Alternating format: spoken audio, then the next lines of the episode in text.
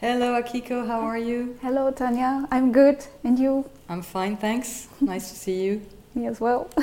so, we're here to talk about your project for La Centrale Lab. Yes. Which is due to open end of November, mm-hmm. if all goes well. Cross the finger. In, yeah, we are in a very strange situation at the moment. Mm-hmm. But hopefully, the show will take place sooner or later. Mm-hmm. So,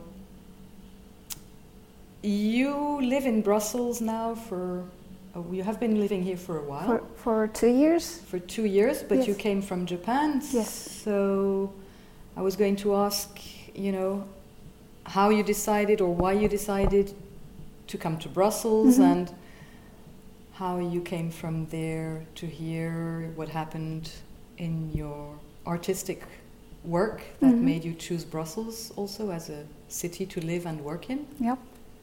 So. Uh well, I had uh, already artistic career in Japan after I graduated bachelor Musashino Art University 2006, and then like I in 2018, it's already been a long time, but uh, I got a scholarship to which is support young artists to do uh, their own research outside of Japan and then I choose Brussels because of uh, historical uh, grandmaster painters, uh, especially uh, uh, Peter Bruegel Elder and uh, Hieronymus Bosch. This is why I this opportunity brings me to brought me to Brussels. Yes, so you talk about Bruegel and Bosch. Mm-hmm. And indeed, Bosch comes to mind sometimes when we look at your some of your paintings. Mm-hmm. um, so you paint mm-hmm. and you draw, mm-hmm. and there is quite an interesting relationship between your painting and your drawing Mm-hmm. as you work from the one to the other and back, so like Mm-hmm. a to and fro process. Yep. And specifically in your work, you actually start with a painting and then you kind of extract the essential lines yes. of your painting and you draw them, mm-hmm. which brings kind of a diptych. Mm-hmm. Could you tell us a little bit about that working process? Okay, so my painting process begins uh, by placing paint uh, directly on the canvas without any prom made ahead.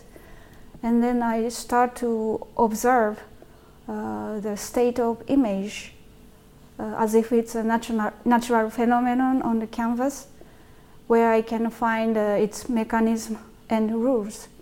And then, so in this way, observation of, of the canvas state is very uh, significant process for me. It's like a conversation or like developing a communication between me and canvas.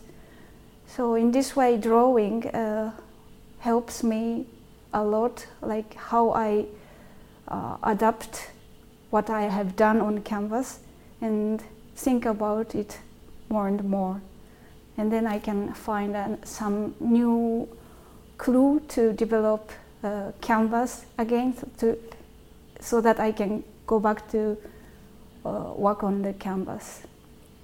Yes, I remember once we were talking about your work and you spoke about ruminating, which I thought was um, both quite funny and interesting as a way of processing things. Yes. So, is that still something that you would say about your your thinking process? That it's some kind of a rumination, which brings back from painting to drawing, you know, the same elements, but Mhm. which kind of trans- transform themselves. Yeah, yeah, yeah. So, what is interesting, uh, the word of rumination and also the act of rumination is we try to trace or redo something, but every time outcome tend to be something different.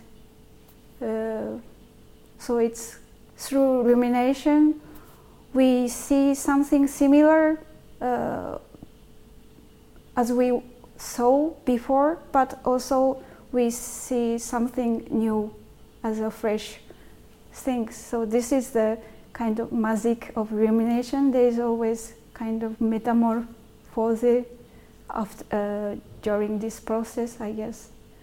So this is uh, why I fascinated by this rumination, and also cow has uh, four four stomachs, and every time each stomach has a each function to ruminate uh, the food to make it a proper nutrition. And so yeah this idea is very attractive for me to think about the process yeah so the different stomachs of the cow could actually be um, also in the project that you are working on now for Centrale Lab, mm-hmm.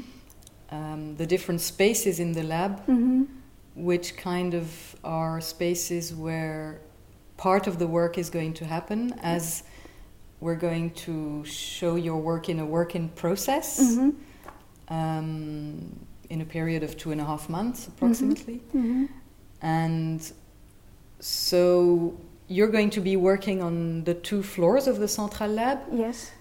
And we spoke as well about this very small room, mm-hmm. which is downstairs at the end of the space. Um, and I thought it might be too small or with not enough light because mm-hmm. it's somehow like a small cave. Yes, exactly. Um, and you told me it was fine for you so yeah. that was also uh, i'd like to hear more about this working space that interests you mm-hmm. to work in as as in this system of the cow where you have one space which is the stomach yeah. and the other which is maybe the intestine or the second or third or fourth stomach so what what about that uh, actually so when i saw this small space uh, the smallest room in the lab that reminds me my own working space in my apartment. It's uh, underground. There's no uh, window, natural light, and kind of small and very hidden place in the city. So I I feel that I would develop some intimate feeling which I need when I paint there. So uh, yeah, I I'm looking forward to work on there. Yeah, yeah. So also, as a word, uh, painting in English is actually great. It means also painting as a noun, or and a yeah painting as a existence like final outcome to showing. And on the upper floor, I will work on painting as a noun. I will show uh, finished works, but uh, down floor, I will show uh, painting as a verb, which I will work on during the time of the exhibition.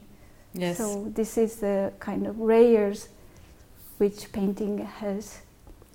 And yeah, this I, I like the structure of space of love. Uh, it has uh, layers and also cave, small cave as a hidden place. Yeah, it has layers like in your work, and as you say, this painting word, which is a noun and a verb. So um, you're in in action, and also while you are in action on the downstairs floor. Mm-hmm. Um, the visitors will will be seeing you work actually. Mm-hmm. Um, so this is also uh, a scheme which allows for people to meet the artist, yeah, for you yeah. to meet the public, mm-hmm. um, the different kinds of public, of course and um, to engage in conversations. You were talking about conversation yes. earlier, so it is on the one hand a conversation mm-hmm. with a painting, on the mm-hmm. other hand, perhaps also a conversation with the people who are coming to visit and Yeah. who see your top floor Mhm. with a painting as noun, as you Mhm. just said, Mhm. and the floor below with you in action, Mm-hmm. actually, with painting as a verb. Is that Yeah, how you see this as well? So yes, being in the Centrale Lab uh, would be a very interactive experience for me as a painting, uh, like as a creation process. So I would like to adapt this opportunity to see uh, some people, uh, the visitors, and uh, being as a little bit like performative painter, but not too much like a performer. But yeah, I I would work on a little bit different way uh, from uh, how I work in my own studio because it's really experiment project, I guess.